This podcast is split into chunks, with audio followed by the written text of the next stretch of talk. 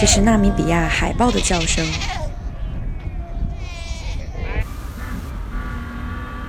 这是南非小企鹅的叫声。这是卢旺达一个餐厅老板教我菜名的声音。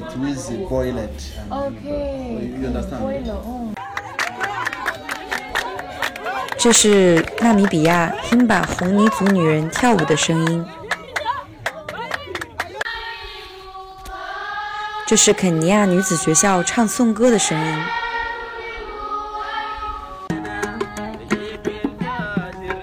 这是苏丹喀土穆年轻人在公园里弹唱的声音。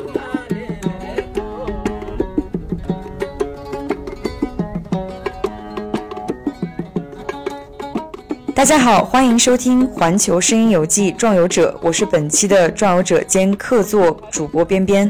刚才大家听到的那些声音是我在旅途中录下的，觉得值得和大家分享的声音。我曾经用两年半的时间游历了亚洲和非洲的一些国家，这是我人生中的一次 gap year。本期内容分为两部分。第一部分我会和大家讲几个我在旅行中遇到的人，第二部分我会和主播杨聊一聊我的旅行以及 gap year 文化。那么首先我想给大家讲几个我在路上遇到的人的故事。两年多的 gap year，我遇到了很多的人，有趣的人，令人心疼的人，勇敢的人。我们短暂的相遇，留下彼此的故事。离开时甚至不知道是否还会再见到彼此，何时何地。他们中的一些人潜移默化地影响着我，甚至改变着我；还有一些成了我一生的朋友。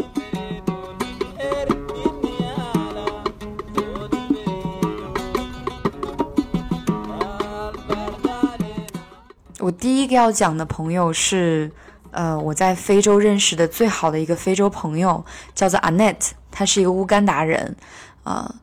嗯，我在非洲其实一共待了八个月的时间，先是在摩洛哥待了两个多月，然后的六个月就是从这个开罗到开普敦，也就是从埃及到南非，呃，这样一路贯穿下来，陆路的走法，呃，就是中间经过了埃及、呃，苏丹、埃塞俄比亚、肯尼亚、乌干达、卢旺达。呃，坦桑尼亚、赞比亚、纳米比亚和南非这十个国家，如果你们说到就是当我们说到 Africans 的时候，其实他们指的是就是撒哈拉南以南的那些黑人，就皮肤是黑色的。所以 Annette 是我第一个真正意义上的黑皮肤的非洲朋友。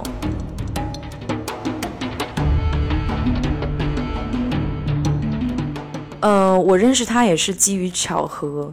呃，当时就是有朋友的朋友听说，哎，一个女孩就是走非洲这条线很不容易，然后就是他们觉得说，哎，你没有住的地方，那就到我这边来住。那安娜其实是他们家的保姆，嗯，我这个朋友也是华人，他们在当地就是做手机的生意。第一次见面很有趣，因为我其实根本看不到他，因为第一次是我朋友带我吃饭，然后晚上回来，但是当时我们就是他的院子里养了一只狗，所以我非常害怕那只狗，然后我就一直就是。就藏在我朋友身后，然后是 Annette 给我们开了门，所以我根本就顾不上去看 Annette 的脸长什么样子，而且那会儿也外面比较黑嘛，确实也看不清。第二天才有看清她长什么样子。Annette 是二十多岁。一个很甜的姑娘，她会去关心你，啊，睡得怎么样啊？早上好，等等等等。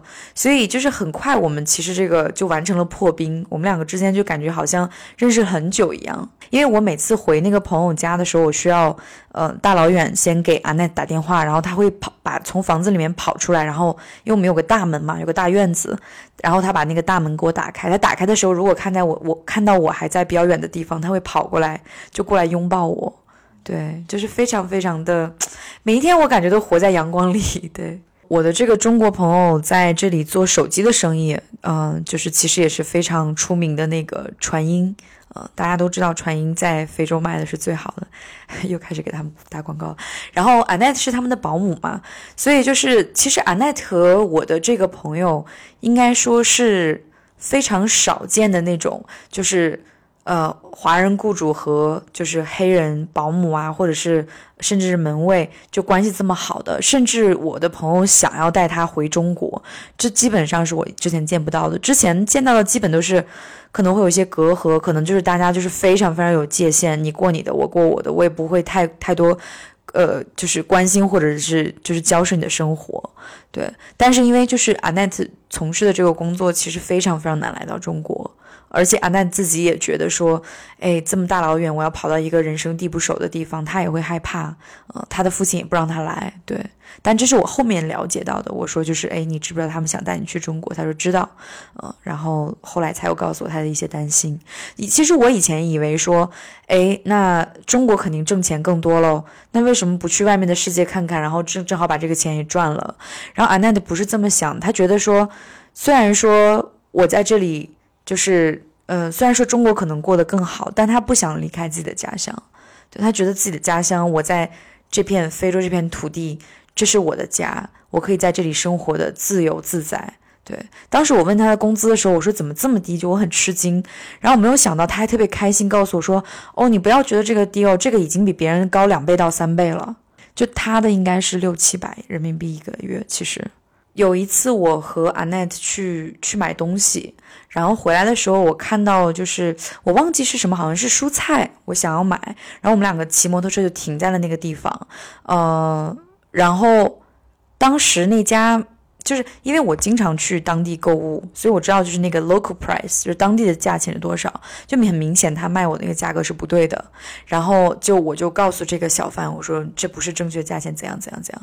然后阿奈德看等着我，就是看看我迟迟不来就过去。然后他发现就是这个小贩跟我要的钱要比他们普通价钱要高很多。然后他们两个就开始争吵起来了，用当地的语言，所以我听不懂嘛。最后就是阿奈的胜利了，然后他就回来就骑到摩托车上。我说你跟他说了什么？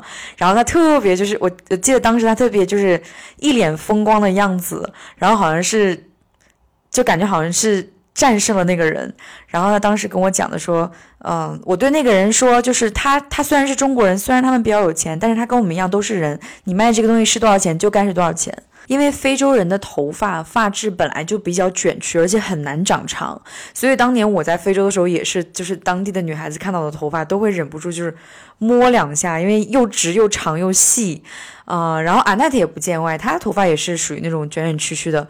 但是其实每个人都有爱美之心，她会攒钱，然后攒钱买什么呢？买假发。所以她当时就是呃来到我那个屋子的阳台，给我展示她那个假发，我觉得很有趣，很有趣。然后我当时给她拍了很多照片，她也很羞涩，就是我第一次见到阿奈特会这么羞涩，因为平时她都很大大咧咧的，特别阳光。我才有了解到说，哎，其实。你看，就是非洲很多女孩子是非常非常喜欢假发的，包括就是后来听说某网站，其实非洲人淘的最多的是假发这样一个事实。就是我也有在想，说我我和阿奈的年龄其实差不了太多，但是我们俩的生活也很不一样。就是阿奈其实虽然说好像是在做保姆，然后但是他工作非常勤奋努力，然后好像对于阿奈来说，其实生活的幸福。快乐、平安、知足才更加重要，因为我觉得在非洲，其实你能够明显的感觉到人和自然的关系其实更进一步，而不是仅仅生活在一个冷冰冰的工业城市。嗯，所以可能这些会造成人的，其实我觉得大家都是一样的人，但是可能我们生活在比较现实的社会里面，会把自己比较有所包裹、有所就收拢，但是可能在那边。你和自然的关系这么的近，然后人更容易去释放自己的天性。和阿奈一共待了半个月的时间，呃，我们最后一次见面就是他把我送上出租车，因为我要去坐大巴，然后坐大巴去卢旺达。哎，其实当时有很多想说的话，但是呢，千言万语最后就只能汇成一句再见，就是我一定会回来的。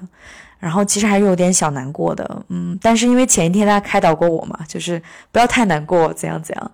然后就觉得说，我一定一定还会见到阿南，我非常非常确定，我一定会回来去见他。之后的几个月，WhatsApp 就失联了，就是他 WhatsApp 我联联系不到他。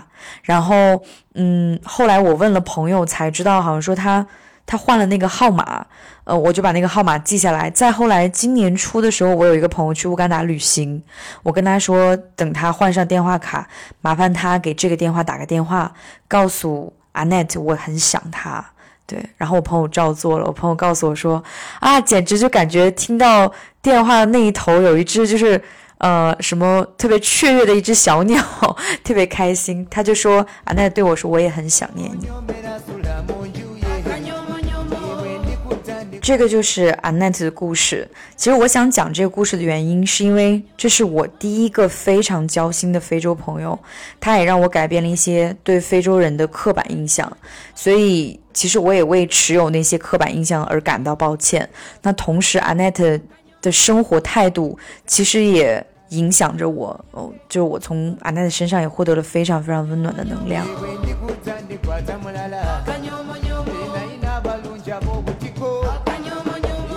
嗯，我第二个想要讲的朋友是加拿大人 David。在讲他的故事之前呢，我想给大家读一封他给我的来信。嗯，在来信中呢，他提到说，呃，收到了我上次寄给他的照片啊，然后目前呢他在巴拿马城，他希望跟我一起从呃摩洛哥出发，然后一路向南陆路到达纳米比亚，而且我们可以一路上边走边拿签证。然后让我去决定到底我们什么时候开始这次旅行，但是我没有去这次旅行，后来我就工作了。我跟 David 的认识其实纯属巧合，呃，很有意思。当时我在埃及的西瓦，大家知道西瓦那片有一片沙漠，然后当时又是淡季，所以根本没什么游客。然后当时我在一家小餐厅里面吃饭，呃，就我一个人。然后后面来了三个游客，一看就游客，因为是不同国家的人。然后我当时就是。很有趣，我就特别自来熟，把他们，哎，你们也来旅游的吗？就过来过来一块坐着，就把那三个人招呼到我旁边了。其中一个就是 David，然后当时我有提到过说想要走这条开罗到开普敦的路线，他说他也想走。后来我们就互相留下了 email，嗯，在之后，因为我知道他没有手机嘛，在之后的话，我们就呃在卢克索又见面，然后从卢克索一直到了苏丹，嗯，紧接着又在呃肯尼亚见了面。对，所以这是我。呃，一个就是在不同的国家连续见面，并且一起旅行，并且合计旅行时间一合计一起旅行的时间是最长的一个旅伴，就是对我来说非常难得。嗯，David 目前其实已经六十多岁了，白发苍苍的一个老人，非常的健硕，瘦瘦的。然后他是来自加拿大，他的工作很有意思，他的工作是开那个举重机，所以因为加拿大大家也知道天气原因，那每年的呃特定季节他就不能再往北开了，因为那边会有会会有雪嘛，会结冰，所以他的工作有很强的这个时节性，然后拿的工资也也还蛮高，因为是属于那种技术工种嘛，所以 David 其实是从年轻开始。嗯，就是一半的时间在国内，一半的时间就出去玩，嗯，就一直到六十多岁，目前已经去了一百多个国家。呃，然后至今未婚，也没有任何孩子，就是他一直都是这样一路在走，他也不用手机，他只有一个小小的胶片相机，嗯，所以他都是得回到加拿大之后才能把照片都打印下来。他没有手机，但是他怎么联系我们呢？就是就是用 email。他每一次到一个地方的话，他会找一家小小的网吧，然后给他最好的几个旅行的伙伴或者说生活中的朋友一起写一封信，然后来信会告诉大家他的近况，他旅行。的故事，然后附上几张照片。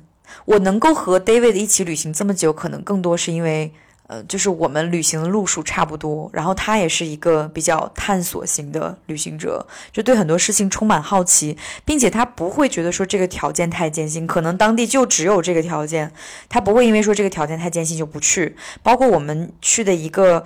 呃，部落文化节就是你大家知道，肯尼亚的交通其实有些不便的。然后我们他从那个地方到那个部落文化节用了整整四天的时间。但即便是这样交通不便，即便是并不知道说前方到底有没有车，什么时候可以到达，就是这些东西都无法阻止 David 向前。只要他觉得这个是我想要去的地方。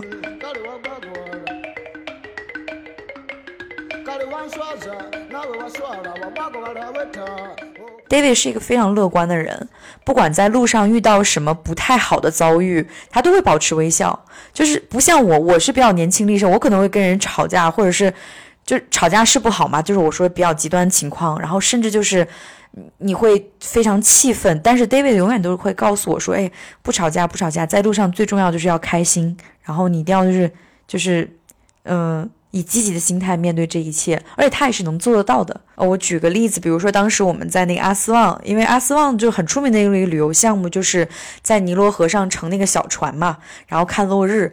然后当时其实我和 David 都对这些项目没有想法，我们只是在河边就是散步，就想就想感受一下这个城市。然后但是埃及人从不罢休，他会就追着你，就是哎坐船坐船坐船，而且他不会追着你，他知道你和一个男士在一起，他会一直追着那个男士。但 David 又是那种好人型，他不会拒绝，他不会非常非常坚说 no，就是我们不会坐船，所以他一般他一直都给人家一个答复是那种。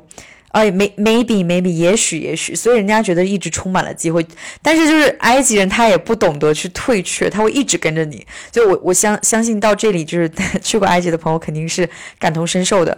所以当时把我有点惹怒了，因为我觉得说说了这么多次了，这个这个人难道还看不出来吗？我们想要甩掉他。然后我当时回头跟这个人说了一句，我说就是我的朋友不想跟你一起坐船。当时他对我非常粗鲁，然后他跟我说：“我没有问你，我在问，我在问这个老爷子啊。”然后，但是他说话的语气非常非常粗鲁，就一下激怒了我。然后当时我可能就是跟他有一些就是言语上的碰撞。这个男生离去了之后，David 跟我说：“哎，没关系，不要生气，不要生气，你都要就是在外面的话还是要积极乐观。”就他全程没有生气，他就慢悠悠的觉得说。呃，没关系，这个其实也很正常，因为旅游景景点都会有这样子东西，对，不要跟人家产生什么碰撞，对。然后还有一次就是我在肯尼亚其实出过一次比较严重的车祸，然后当时的话，嗯，虽然我没有受伤，但是是一个非常危急的情况，可能就是心心里面会留下一些，呃，就是疤痕吧，然后。问题是这个事情，你你也没有办法跟父母讲，怕他们担心，然后你也没没有办法跟你特别好的朋友讲，他们也会担心，所以就是。当时恰好 David 就是用别人的号码，然后因为我给他写了 email，告诉了他我在肯尼亚的手机号，他打了过来电话，他其实并不知道这件事情，然后我才给他讲这件事情。他在电话里面就安慰我，就是有这样一个旅伴，在当时的那个安慰对我来说是非常非常重要的。然后后来他邀请我一起去那个肯尼亚北部的那个 Takana 湖边，就每年五月有一个部落文化节，然后我就跟着他一起去了。所以再次见到他的时候，就是我们俩真的是紧紧拥抱在一起，然后就是甚至有一些小感动吧。对，觉得就经历了这么多，哎，我们又遇到了。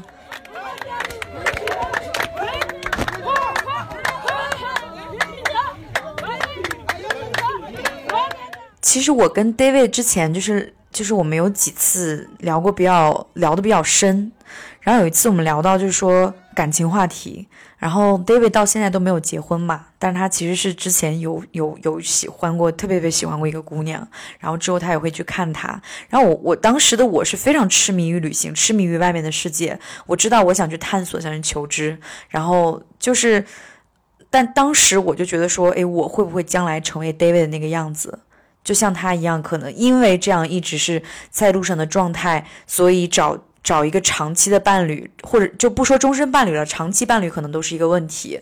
我可能像 David 这个年龄，我还在路上。当时是一个比较理想的状态，当时也比较年轻嘛，比较小。呃，然后我有想过，然后我也就是后来很久以后，我也会去想说，David 身上究竟是什么这么吸引我，然后让就是我是一个就是基本和另外一个人。连一个星期都没有办法一起旅行的一个人，是我。我跟他一起旅行了一个月，究竟是什么吸引着我？然后我觉得可能是 David 身上，一个是我刚讲的乐观，面对什么事情他都不会说生气啊或者暴怒等等等等，然后积极的面对这一切。然后另外一点就是，就是 David 他是一个其实真的非常理想主义的人，他愿意说为了我喜欢的这些事情。那我可能没有结婚也就算了，就有些东西也不能强求。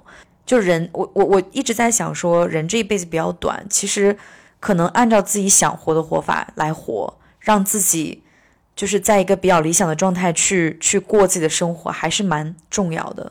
对我觉得 David 做到了，嗯，所以说按世人的角度，其实很多朋友跟我说过啊，说你看他。这么大了没结婚，你觉得他真的幸福吗？就是旅行了一百多个国家，看了那么多世界，但到六十多岁回到自己的家里，又有谁陪伴他呢？但是我觉得，就是 David 的那个胶片机里存的那些东西，都是他最宝贵的回忆。可能这一辈子有这些东西，然后有有这些我们这些特别亲密的朋友，也就足够了。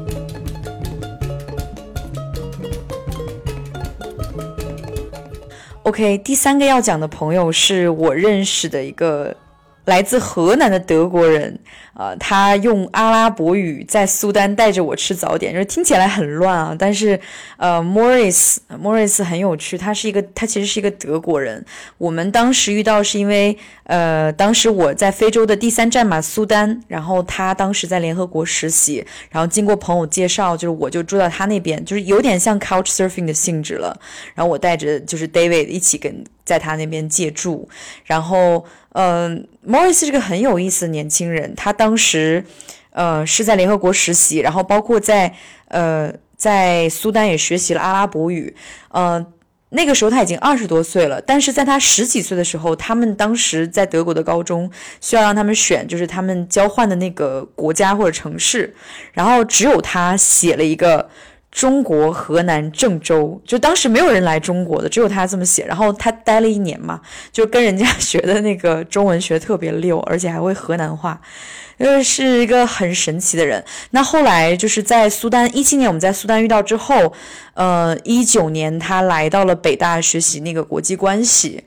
呃，然后就是有一段时间，也就是有有那么小半个月吧，也就是借住到我家。然后那段时间我才知道，他其实是一个天天看书，他甚至会和他的那个好朋友，就是介绍我们认识那个朋友，去比赛谁看的书多，而且都是英文原版书，都是跟他那个学术相关的。就我觉得这一点真的是非常的难得。我觉得我回家每天可能就是在看手机，然后他每天会就是可能三四天就完成一本大部头，每天都在求知。说 Morris 有趣呢，就是嗯。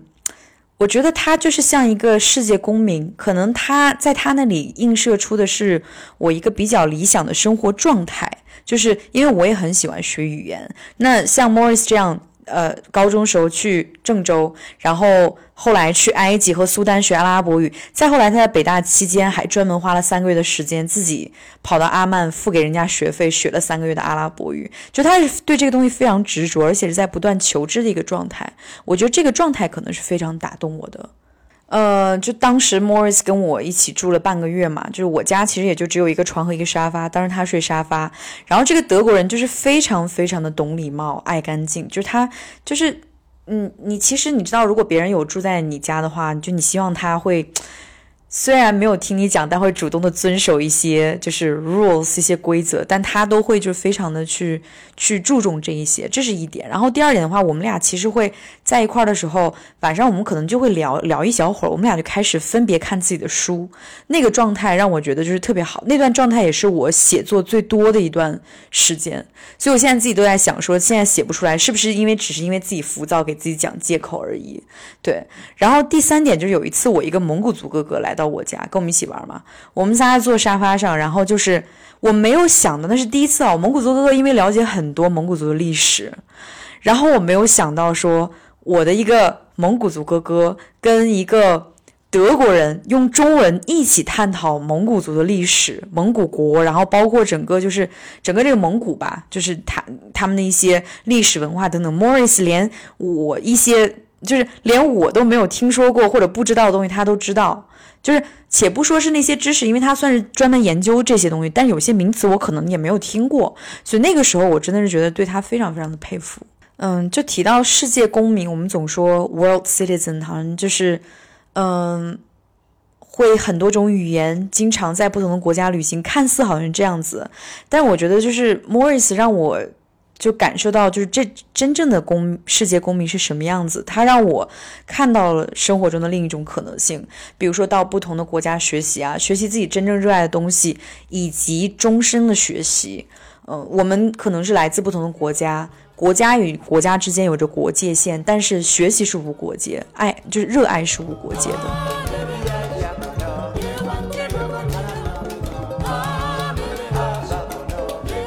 四个人呢叫 Patrina，他是我的马来西亚朋友。那接下来这个故事呢可能会备受争议，因为我把这篇文章就是把 Patrina 的故事写下来之后发到不同的旅行群，就是令我诧异的是，嗯，就是支持和反对的声音其实是一半一半的。嗯，那我先给大家来讲一下这个故事吧。嗯。Patrina 呢？她当时是我是在三年前遇到她的，然后当时她即将奔三了，她想做这样一件挑战自我的事情，呃，于是就开始了。就这次旅行，那这件事情什么样？就是他身上只带了一点点钱，而且最初的三个月就花光了，然后睡过加油站帐篷、沙发客，以及好心人提供的住宿。然后当时是因为，嗯，快要三十岁了嘛，就 Patrina 希望说，呃，能够去挑战自我。当当时正好他。在看一些关于就是挑战极限的这种旅行纪录片，他觉得我是不是也可以做这样的事情？呃，于是他就开始了他这样的旅途，一共穿过了可能有二十多个国家，二十二个国家，嗯，然后一共携带了就八百马币，八百马币可能也就是一千出头，其实有时候办个签证就花完了。然后搭车共计四百多辆，行程约一万八千公里，时长十三个小时。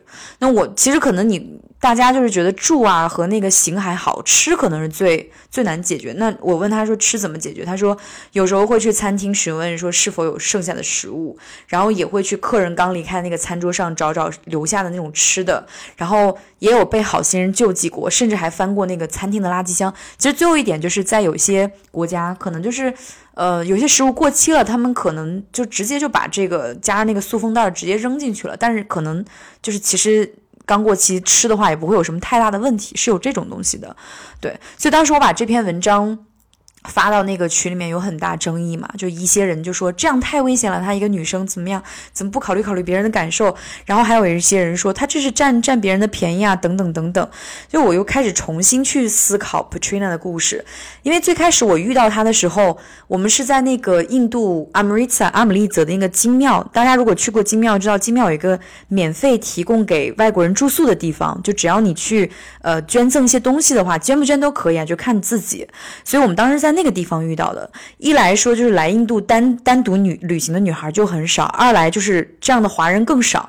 第三的话，Patrina 当时的穿着啊，以及她当时那个气质非常吸引我。然后她也是华人嘛，她是马来西亚华人，所以我就觉得说，哦，我一定要和这个女孩子聊天。所以当时才知道说她做了一件怎样怎样的事情，因为她当时还在路上。然后我当时觉得，哎呦，好佩服她，因为这件事情，呃，我也一直想做。就是我可能不是像他这种方式，但是比如说搭车，因为我觉得搭车更有意思，但我不敢，因为作为一个女性嘛，我我就是自知我会承担更多的风险和危险，所以当时对他是非常呃赞赏以及就是。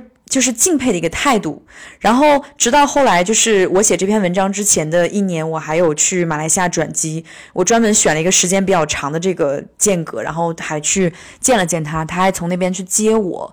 然后当时我记得他在印度的时候，他包裹着他的头发，然后穿着那种很肥大的裤子，要遮裹其全身嘛，因为。他那个头发是彩色的，所以总会就是总会吸引很多目光，所以在印度他会包住头发，然后但是在马来西亚的时候，他就像完全换了一个人，然后他开着他的那个小车，穿着超短裤，然后他头发又自己搞了个发型，也是彩色，还换了一个颜色。那时候我觉得 Patrina 就是。在旅行的时候和他现实生活中的区别，他其实是一个编剧，然后现在的话他又回到了那个行业，就是做编剧，也是 freelancing。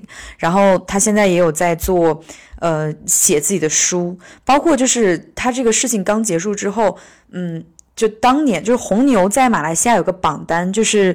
好像就是女性旅行者榜单，她当时有就是位居第一，就且不说第几，我觉得名次不重要。然后包括就是 Patrina 可能做的事情，因为她本身从事媒体行业，可能就更加有一些影响力。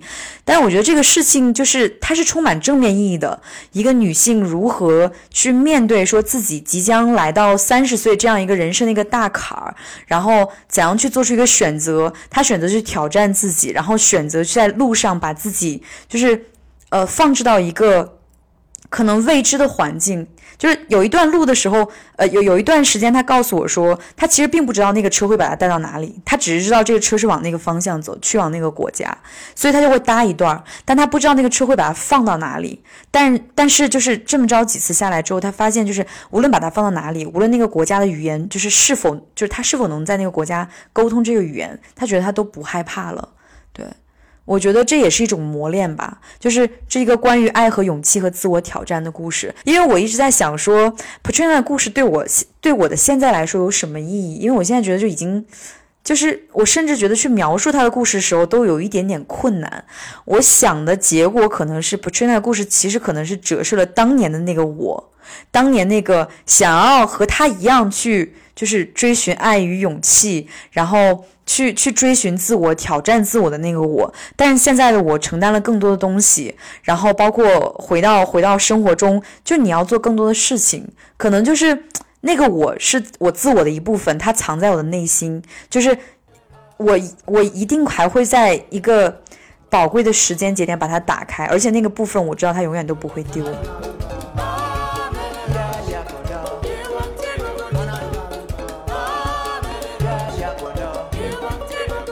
以上的几个人和故事都对我的旅行生活产生了比较大的影响。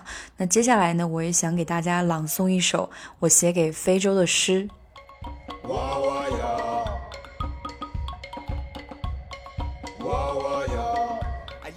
我试着追忆非洲的色彩，赤道的雪积攒在非洲之巅乞力马扎罗的山顶，蒙巴萨温柔的海风轻轻拂过脸庞，古老沙漠的星空闪耀，任我肆意追逐与留恋。印度洋与我告别，大西洋向我问好，雨后的彩虹横空，霞光万道，你是否可感知我的离别？合欢树是上帝赠予非洲的礼物，孤注一掷，挺拔地矗立在辽阔的草原深处，追逐星辰，生命中便充满了希望，歌唱大地，盛赞生命的厚重。于是，在那一座座山峦、那一片片森林、那一道道河流之间，平原上方的天空，是否还留着我曾经拥有过的色彩？如果你感知到了我的离别，请在我离开的时候，轻轻地呼喊我的名字。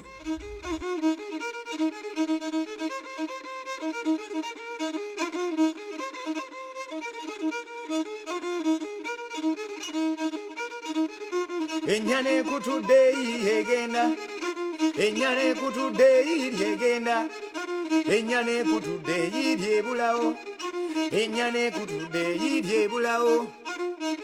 mariya mangada omweyagalire yalinnya nnonga ennongo nemukalabula kusaba nkutabaaze kusaba nkutabaaze kusaba nkutabaaze nkoko etabaza sanje mmese etabaza mutwalo 呃，大家好，我是杨，非常感谢边边一个人就把第一部分的内容给完成了。其实我自己听了边边的故事以及他讲那些人的故事以后，也是非常的有感触。因为我始终认为景色是死的，但是人是活的。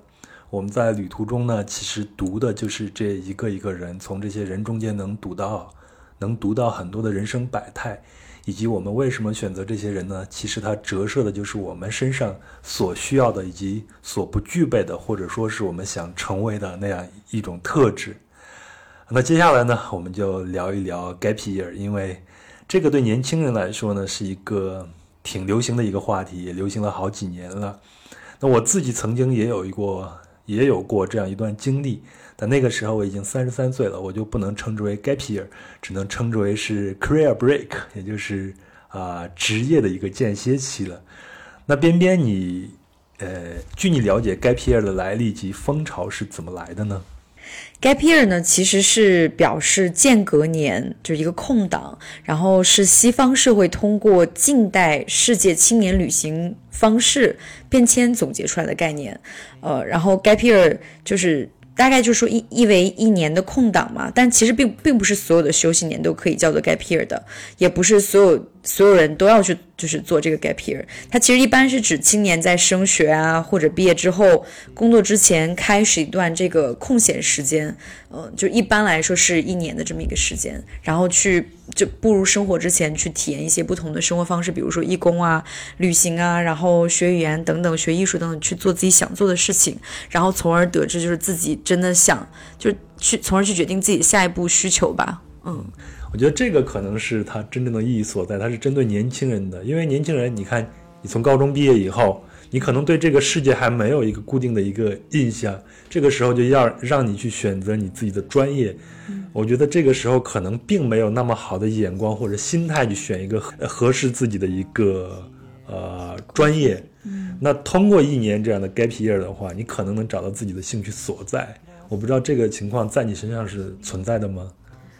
嗯，就一半一半儿，因为我一个是因为我当时其实并没有想走一年，就 gap year 一般来说是一年嘛，当时是想走四个月，然后呃我也没有想把它叫做一个 gap year，为什么？是因为当时是因为我就是觉得很喜欢摄影，我希望我是带着一定目的的，就是我并不是说去要用这个旅途找一个答案，而是就是在旅途中去学习摄影，然后把我觉得呃好看的。值得纪念的，然后打动我的这些画面就拍下来，然后在不断的实践中去学习摄影，就是因为当时就是感觉有个梦想，想要成为一个摄影师嘛，所以就走了这样一段路，也没有想到会走那么久，然后从四个月 gap month 走成了这个一年两年多的 gap year，对。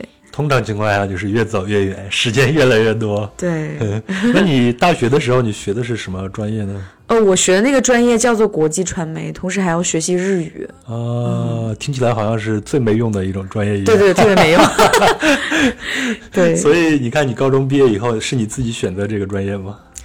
呃，也算也不算，就是当时进外国语大学是想要学语言，所以只能选这个专业。但是进去发现就转不了专业。嗯，对。我们假设一下，假设你高中毕业以后就有一次 gap year。然后你觉得你再去选择这个专业的时候，会不会有所改变呢？我觉得会啊，就是我可能会探索到更多有趣的专业，而不是仅仅单纯去学语言。那你后来就是大学毕业以后就开始工作了，是吗？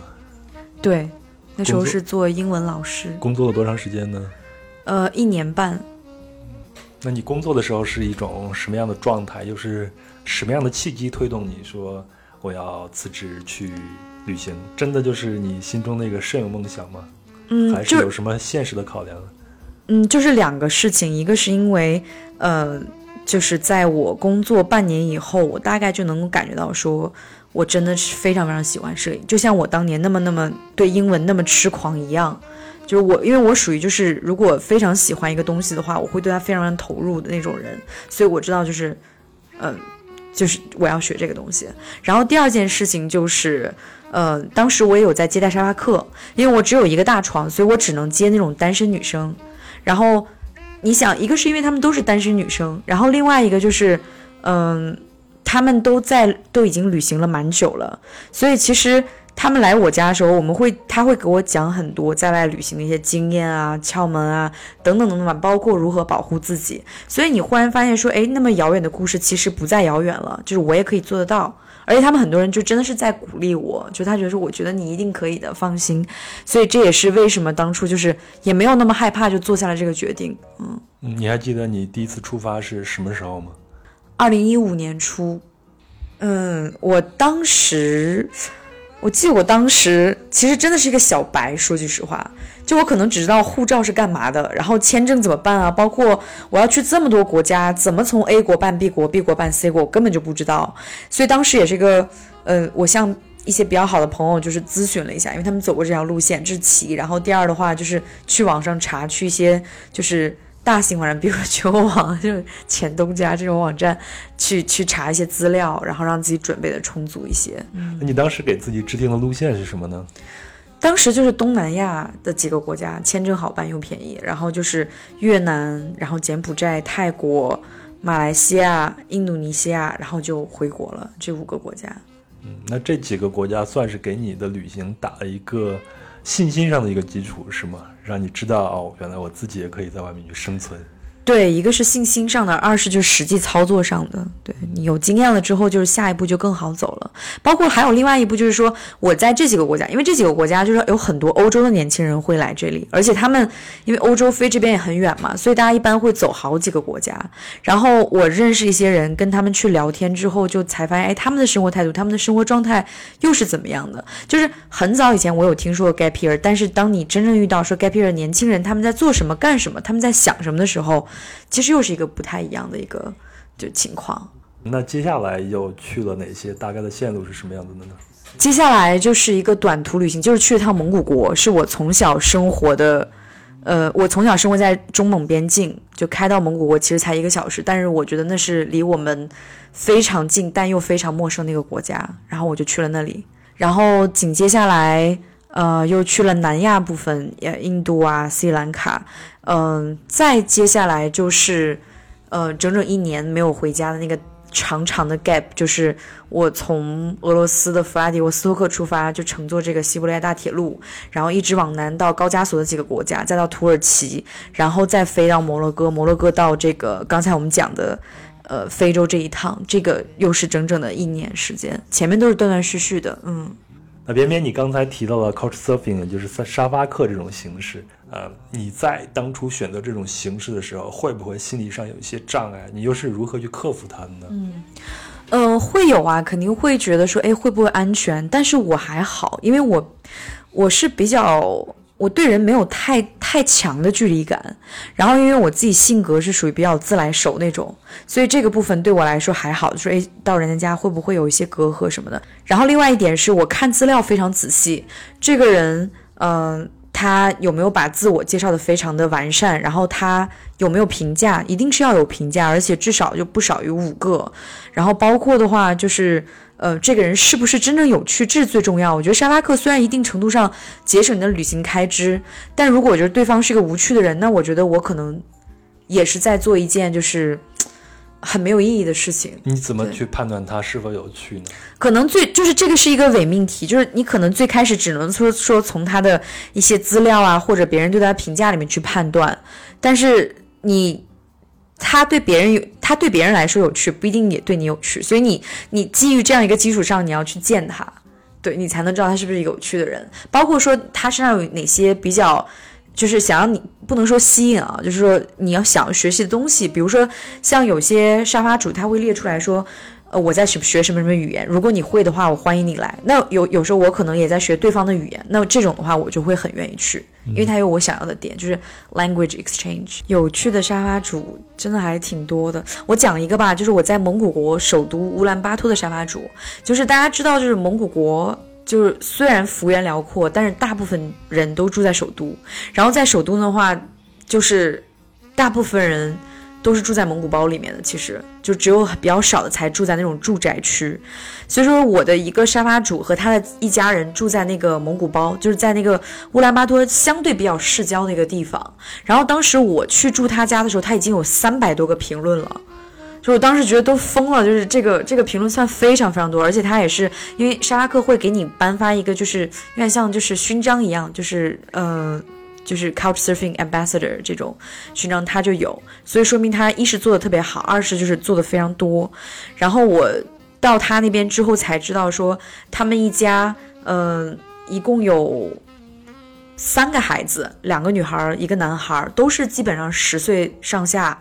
然后，嗯，沙发主的话，其实也是希望用这种方式。这种方式去教育自己的孩子，就是他做沙发主其实已经有七年的时间了，估计到现在已经有十年了。所以就是十年里面，孩子们从几岁。就现在长成十几岁，一直在和外国人在一起。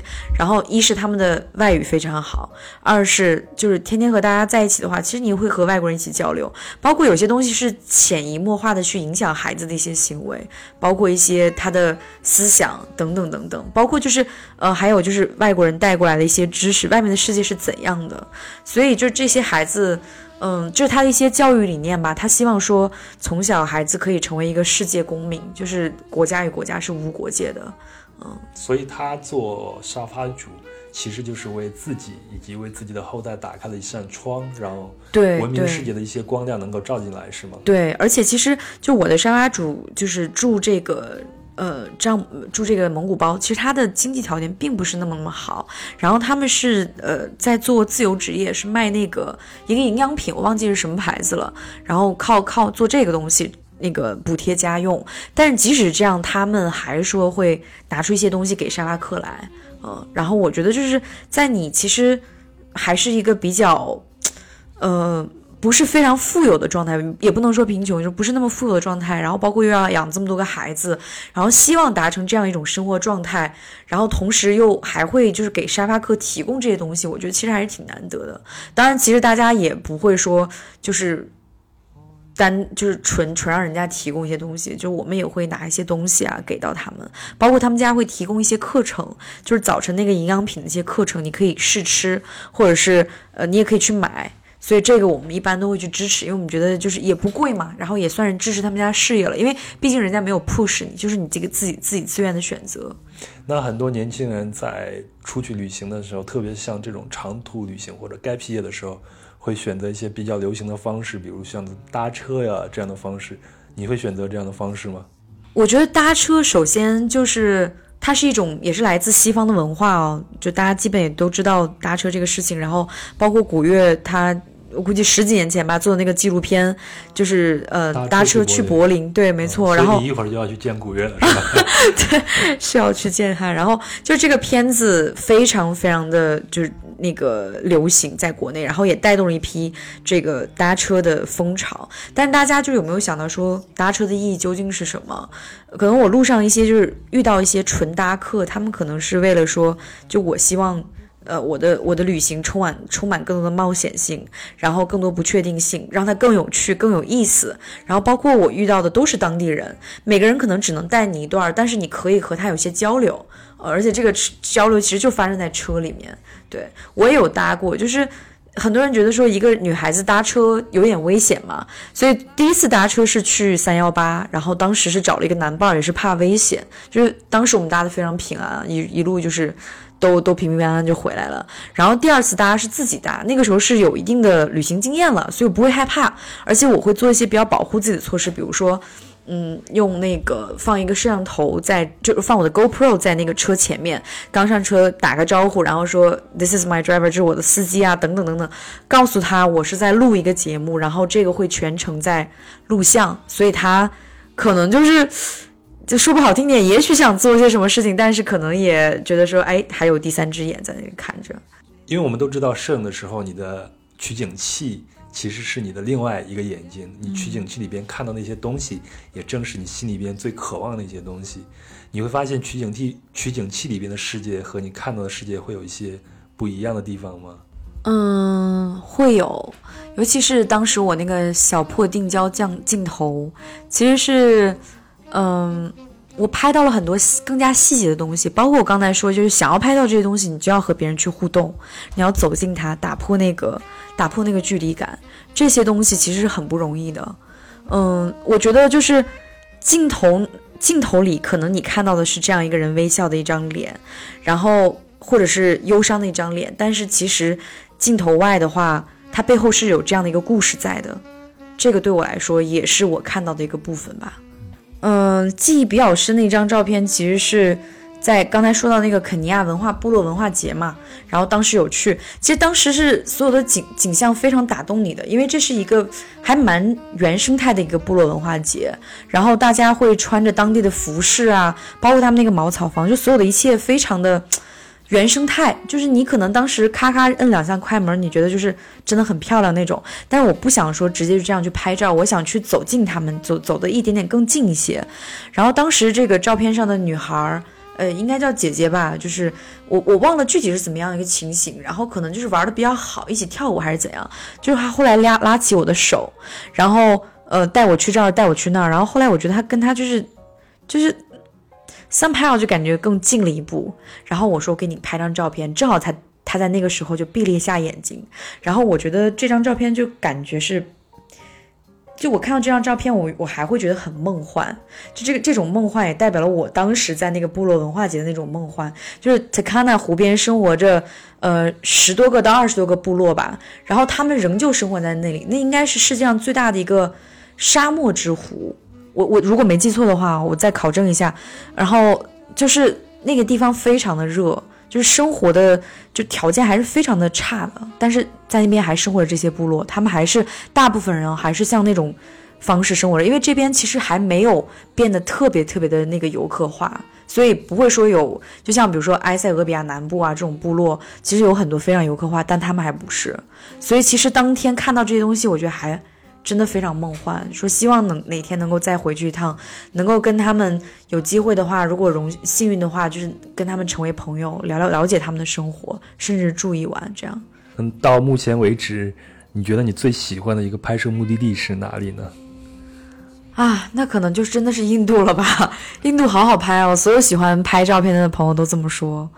对，就是我，我觉得下一个问题可能要问我为什么，对吧？然后印度是这样一个国家。今天早晨我朋友还在问我说你为什么那么喜欢印度？然后我说了一个字乱，然后我后来就开始给他解释是乱究竟是什么意思。其实是，嗯，我喜欢他的这个。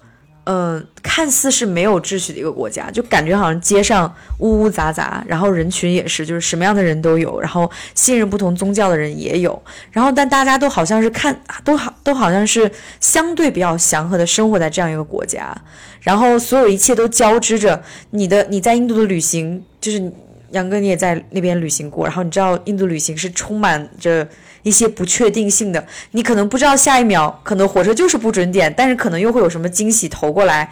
然后这些东西有的时候，呃，让你哭也让你笑，嗯，你只能说去摆正自己的心态，让自己去适应印度，因为这里是印度。然后你来到这里，就是试着用印度人的方式去思考这这这一切发发生的一切，试着去融入这里。所以，包括印度是一个非常生动的国家，你去菜市场啊，就是就。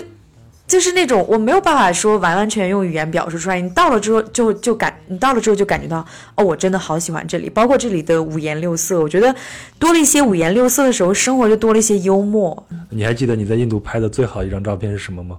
呃，印象最深可能是这张吧，就是已经过了蛮久了，我还是最喜欢这张。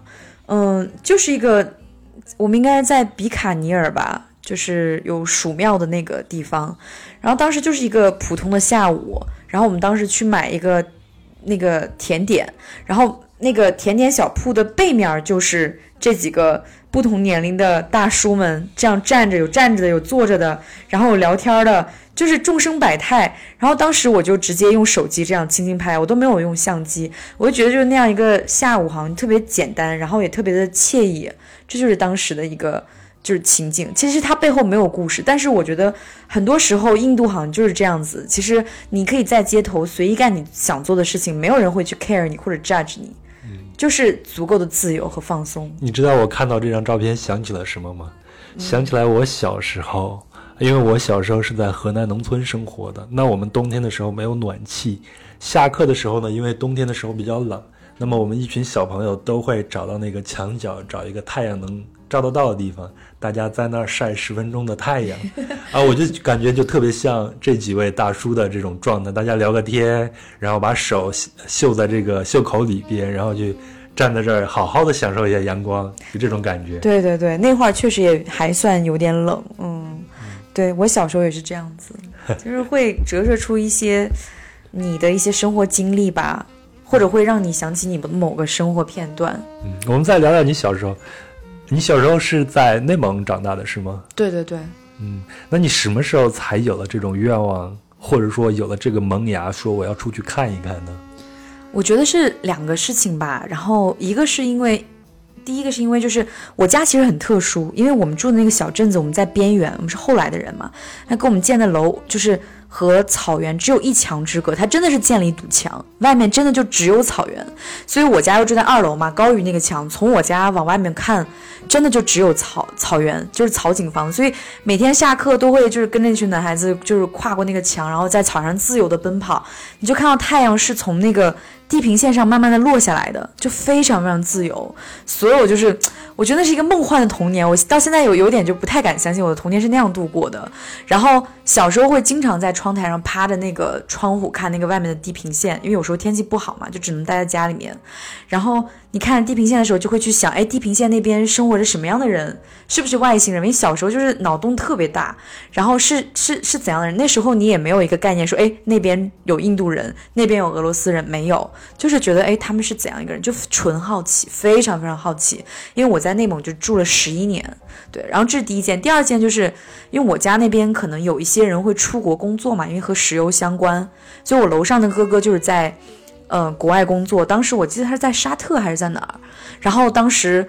因为他常年不在国内，然后我楼上的那个就是他的妈妈，我叫大妈嘛，嗯，然后我经常去大妈家玩，他就会把那个就他儿子照片拿给我看，就是那个照片上，呃，那个哥哥身后就是一片就沙漠，就是非常的荒芜，什么都没有，甚至连房子都没有。就你其实你可以甚至说 它就是某一个地方，但那个就是沙特。对我来说，那已经是另外一个国家，另一片土地，然后一片未知的神秘的地方。对我来说，就是充满了致命的吸引力。我们中午在一起吃饭的时候，就聊到我们为什么在外面旅行的时候会那么开心、那么愉悦，为什么会那么上瘾，对吗？其实我说的一个很简单的一个观点，就是我们在外面旅行的时候，往往是因为我们抛弃了现实中需要负的那些责任。其实大部分人都在寻找一种意义，就包括像旅行的意义等等等等啊。但是这个意义对每个人来说都是不一样的。那我就想问一下，旅行之于你，它是一种什么意义呢？呃，旅行的意义，其实这是我之前都会去思考的一个问题。就可能说前面那段长长的 gap year 啊，可能说。呃，给我，嗯，就是我我去探索，去去了解自己适不适合做摄影师啊，然后包括去学习关于摄影一些东西，这是可能浅层的，就是深一层，可能真的是收获到很多很多的爱，来自世界各地的爱，还有勇气，然后追寻自我，所有的这一切，我觉得都是它的意义。那现在。旅行对我来说，可能更多的是一种生活方式了，因为现在可能我出去会方便一些，所以比如说我我自己是有一个小小的梦想，我想把说西语和法语学好，我还没有开始啊，但可能我去摩洛哥去学法语，或者去那个墨西哥学西语，这两个都是相对比较便宜的地方，然后 visa 也比较好搞定的这样的一个地方，就可能并不是很很困难，就是并不是说好像我们要出国留学啊，这样就一定要去呃英美加这这些发达国家，我其实也。可以去做，然后另外一点就是可能，呃，旅行让我看到说，我究竟是一个怎样的人。就是你，我觉得我们的每一步，我们人生中的每一步，可能都是为了去更加了解自己，可能一辈子都是一个自我去探索自我的一个过程。对，然后包括就是说我这次旅行回来。嗯，从职业上说，就是他给我后面的这份职业，这两份职业吧，其实带来了很多收获。因为前面的经历，所以我才能够够进后面那两家公司。然后另外一方面，我也清楚说，我其实是可以在外面自由自在的走，我也是有能力可以回来，然后稳稳的坐住，然后去做自己想做的事情，脚踏实地的。就这一点对我来说非常重要。大家都有一句话，其实我自己是蛮认同的：最难的并不是走出去，最难的往往是。等你走回来，回归到真正的世界以后，嗯，特别是刚开始的那段时间，对，你有没有经历过这样的一个心理上的坎坷呢？肯定有啊，大家都有。而且最开始我没有跟别人交流过，我是有时候其实挺独的一个人，就是就自己憋着，然后我以为就只有我这样，然后后来跟大家聊，发现大家都有。刚回来的几个月，因为其实我走的算比较久，两年多。这个是非常长的一个时间了，然后回来的时候，你说你去找不同的工作也好，做什么？哎，忽然有点迷茫。你出去难道不是为了找就知道你要做什么吗？反倒回来就说，哎，不知道了。呃，回来之后发现说，好像自己的工作能力有下降，怎么可能呢？以前那么自信的一个我，现在怎么可能工作能力有下降？就你对自己的自信心也会有点打击。然后另外一另外一部分不可避免，就是不管你是多么豁达的人，都会有这种 peer pressure 来自同伴的压力。然后这种压力可能是收入上，可能是人家的职级、人家的工作的一些变动等等等等吧。就是因为我们回来之后，就像就像你刚说的，呃，我们在外面可能是一是没有责任感，二是你没有就是在这个社会里面，虽然你处在别人的社会中，但是你没有一个社会身份在里面。我要稍微的补充一下，我刚才说的并不是说我们在外面没有责任感。我们在外面的时候，是我们故意去逃避我们现实中的责任感。嗯，这一点其实它是非常的迷人的。对，但它就像一种毒药一样，它会有副作用。嗯，所以就带来的就是回来以后，你像我，我是一个 career break，其实还不是一个 gap year 这种概念。我是工作了将近十几年以后，才跳脱原来的那个工作，然后出去旅行了两年多的时间。那我回来以后发现的情况跟你。其实可能会比你更严重，因为我的同龄人不光是升职啊、创业呀，可能家庭啊什么都在往上走，但是我好像停留在一个一个原地，原地没有动，而且我也会面临着我接下来要干什么这样一个想法。当然了，我我我我面临的这个问题可能要比你们这些年轻人会更更严重一些。对，嗯，对，继续讲你。好，我刚讲错了。对，这但大意是一样的。就哎，我说到哪儿了？再有就是不可避免会有那个 peer pressure，就是同来自同伴的压力。然后你会看到你的同伴，哎，跟你就是嗯同时入职，可能就是现在就生活的很好，不管说是从各个方面哈，大家都明白。然后因为你生活在社会中嘛，你肯定会感受到这种压力。但是可能我们在外面的时候。不太会感受到这种，因为你你你没有说回到就国内的这个社会有一个社会角色，对，嗯，所以所有东西这些其实是不好不好过。我其实对于 peer pressure 还好，就是相对比较乐观，因为我也知道说过去那两年的经历，虽然说走回来这部分很难走，但是我知道过去。这两年我很坚定的一个看法是，我不后悔，而且我知道我可能不会再去做这样的事情了。这个经历停留在那样的年龄，给我带来怎样怎样的收获，这个东西对我来说非常非常宝贵。所有的东西，金钱买不走，然后什么都换不了。对，所以说知道了这一点之后，就可能就是自己的一个信仰吧，小小的信仰。然后，但也可能这些比较阿 Q 的这样一点，让自己会慢慢的好过一些。然后，直到后来就是慢慢的找到工作。就当时其实每一份工作都有给我发 offer，但是有一些我觉得就不适合，甚至有一些可能是我们对方觉得不太合适，彼此就离开了。所以直到后来我进了后面那家公司，慢慢的一点点往上干，而且能能够进那个部门，其实我觉得相对来说也是一个认可。然后同事们非常好，非常非常好。然后慢慢的就在工作中一点点找到自己。我觉得前几天我一个朋友说的挺对的，就是其实人的大部分自我也隐藏在工作之中，所以你在工作的时候，其实也会能够找到自信，找回你的自我，也会更了解自己吧。那你回到家的这段时间，你自己在做什么样的一些事情呢？嗯，就现在是回到一个比较自由职业的状态，就是还是在做旅行相关的工作。嗯，那你再重新去回头思考一下你过去的那两年多的那个时间，你的该皮眼的话，你现在还会像当初的那样一种想法吗？我举个例子，你看我自己。去旅行回来以后，我会觉得哦，我好勇敢啊，我能做出来这样的事情。但是这么多年过去了以后，其实也没多少年啊。我再去重新去想的话，我会去认真的去思考一下那段经历。我会觉得哦，原来那段时间从我内心里边是我在逃避我的现实的生活。那它同时也会促使我认真的面对我现在的生活。我不知道你有没有去思考过你那段生活。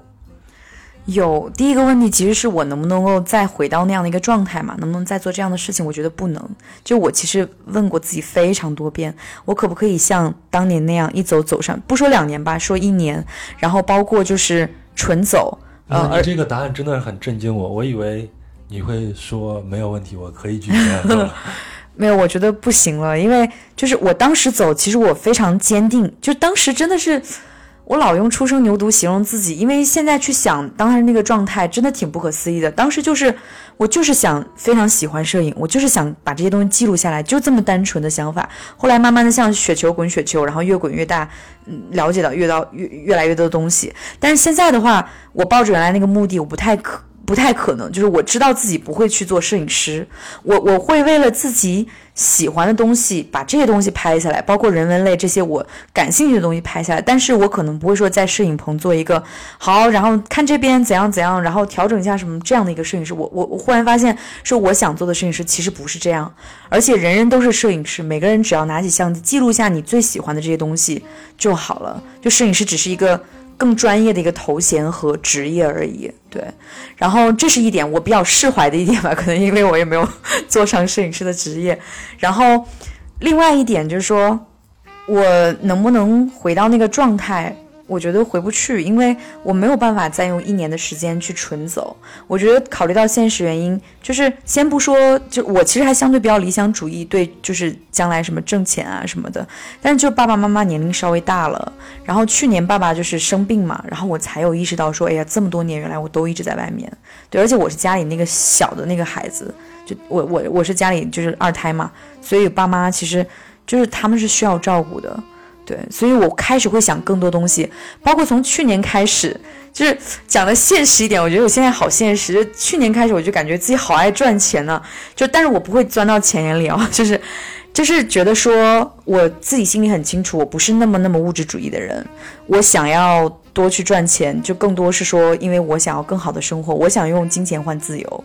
对我，我我能够给自己，以前我可能只有 A 这个选择，然后可能现在我我想要有 A、B、C 这个选择，我有选择，我可以去选择。对，呃，据你所知，在你身边采用这种形式，就 gap year 这种形式的年轻人多吗？还行，这但是这是后来才认识的这些人，因为你你也就在这个小圈子里嘛。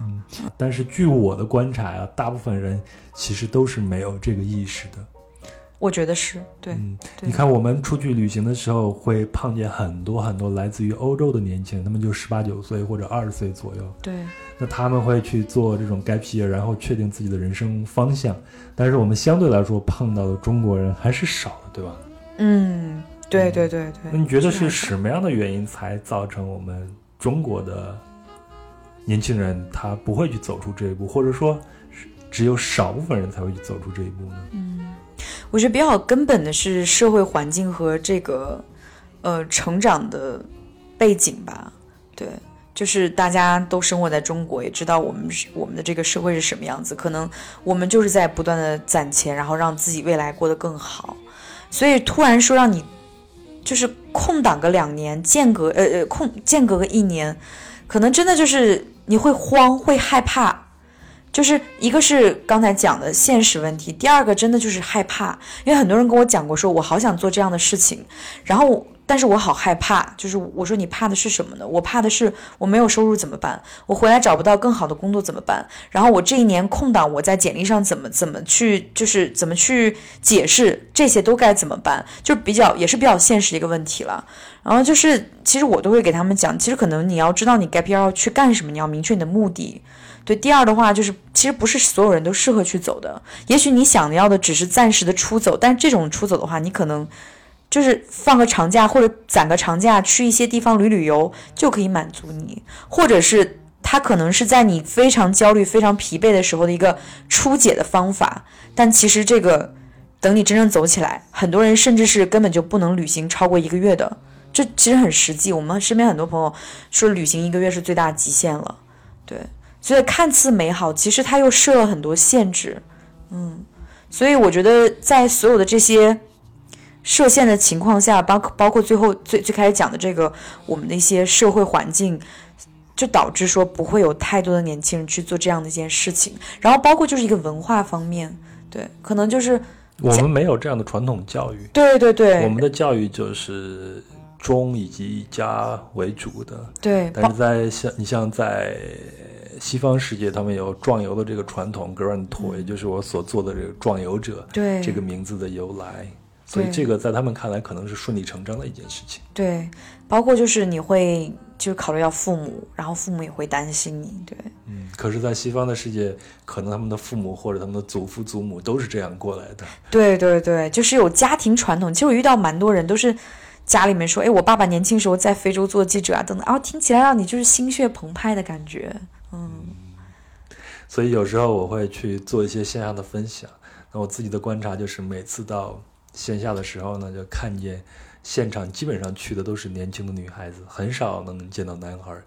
每次到这个时候，我都会开一个玩笑说：“中国的男人到底他妈的死到哪儿去了 压力太大了，真的。其实我觉得 gap year 其实大部分还真的也是女孩子。我们哦，我们有探讨过这个问题，说以前和旅伴在路上说，为什么 gap year 或者说出来的女孩子居多，然后我们就会就是自然而然想到说，可能男性在中国的社会里面临更大的压力。然后，因为我真的不是男生，就是我虽然能够知道说他们有这样的压力，但是其实你没有办法真正的去感同身受，然后要去承担这么多的社会责任。所以没有办法说说走就走，真的是这样。我觉得这一点其实还蛮重要的。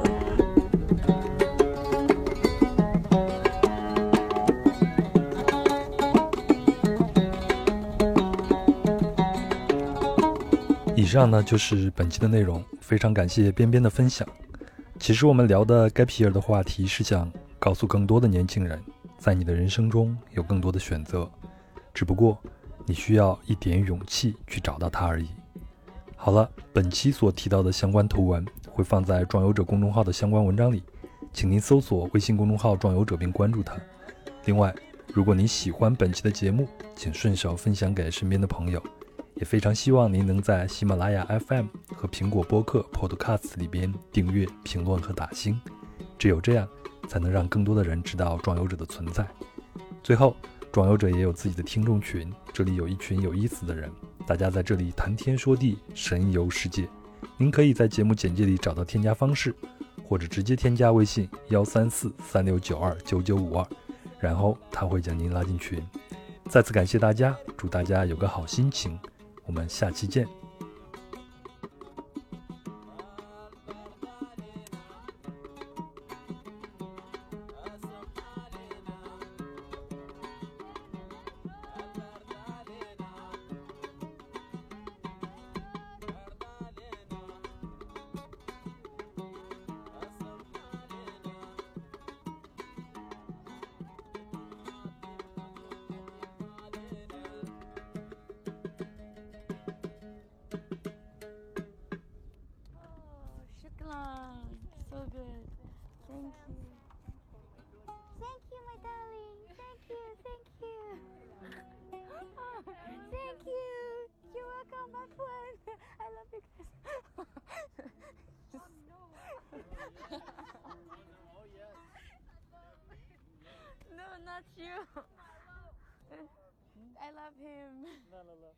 No, I'm just kidding. You should help me.